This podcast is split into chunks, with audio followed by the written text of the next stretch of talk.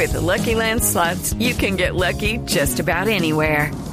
This is your captain speaking. Uh, we've got clear runway and the weather's fine, but we're just going to circle up here a while and uh, get lucky.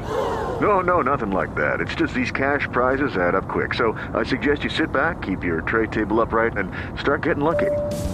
Play for free at LuckyLandSlots.com. Are you feeling lucky? No purchase necessary. Void where prohibited by law. 18 plus terms and conditions apply. See website for details.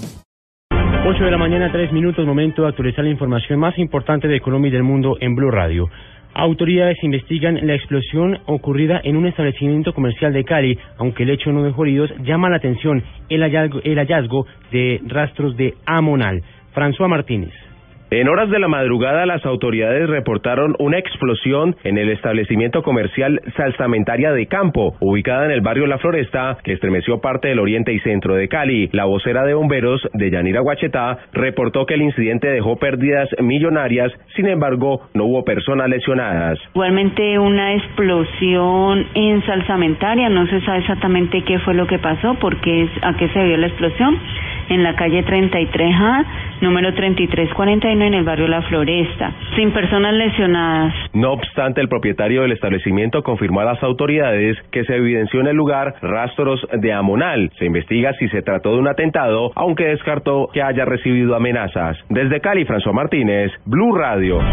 8 de la mañana, 4 minutos. A la preocupación de las autoridades por el uso de pólvora se suma la de los globos, que son causantes de varios incendios forestales y estructurales este mes de diciembre en Medellín. Oscar Montoya.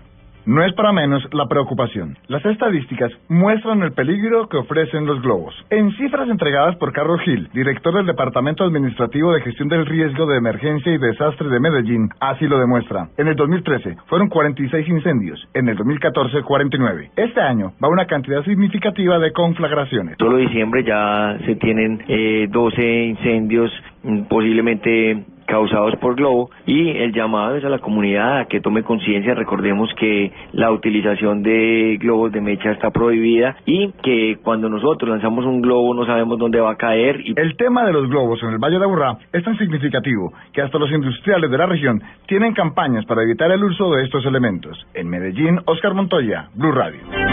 8 5 minutos. Las autoridades continúan los operativos para evitar la comercialización de pólvora en Bucaramanga y su área metropolitana. Con el apoyo de los bomberos, la policía destruyó gran cantidad de juegos pirotécnicos que ya habían sido incautados en los últimos días. Verónica Rincón.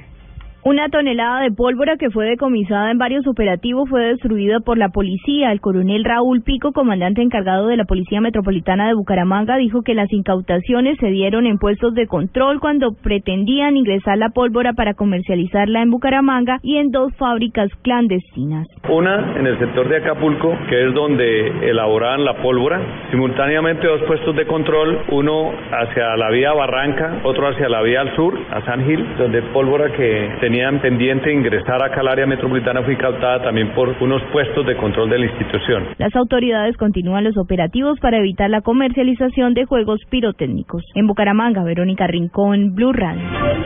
Gracias, Verónica. 8 de la mañana, 6 minutos. En Leticia, la Armada Nacional y autoridades del Perú capturaron a un hombre con más de 20 kilos de pasta base de coca. Al, al parecer, iba a ser comercializada en Brasil. Mariana Bolaños. Julián, la captura se dio en la vereda La Milagrosa. El hombre detenido fue identificado como Kevin Prada Chuña, de 19 años de edad, por el delito de tráfico, fabricación y porte de estupefacientes. Según las autoridades, tenía escondido alrededor de su casa la base del clorhidrato de cocaína. Capitán de fragata Octavio Alberto Gutiérrez, comandante de guardacostas del Amazonas. Localizamos a un sujeto que tenía alrededor de su casa enterrada aproximadamente 28 kilos de pasta básica de coca 23 bultos distintos y también tenía munición calibre 762 y dos fusiles eh, aparentemente peruanos. La Armada Nacional confirmó que continúan en la investigación para establecer si la base de coca pertenecía a algún grupo al margen de la ley. Además, según informaciones preliminares, el estupefaciente iba a ser llevado a Brasil, donde sería procesado y posteriormente comercializado. Mariana Bolaños, Blue Radio. En información internacional, al menos cuatro muertos y casi 100 heridos en Pakistán deja un fuerte sismo de magnitud 6,2 en el norte de Afganistán. Cifra de muertos y heridos podría aumentar con el paso de las horas. David Gallego.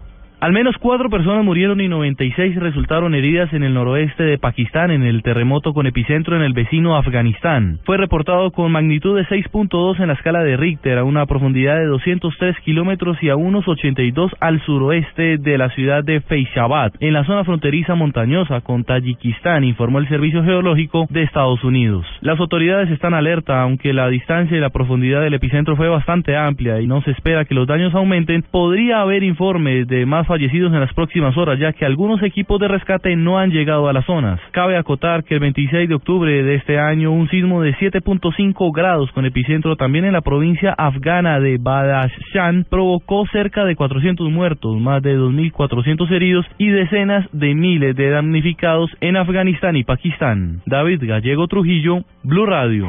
Noticias contra reloj en Blue Radio. 8 de la mañana, 8 minutos. La cifra, al menos 71 soldados leales al régimen sirio y milicianos yihadistas murieron en un atentado suicida y en combates posteriores en el norte del país, de acuerdo con el Observatorio Sirio de Derechos Humanos. Noticia en desarrollo, un policía murió el día de Navidad en un ataque terrorista perpetrado por supuestos militantes del grupo islamista somalí Al-Shabaab en la ciudad costera de Lamu, en el sureste de Kenia. Ampliación de esas y otras noticias en www.bluradio.com.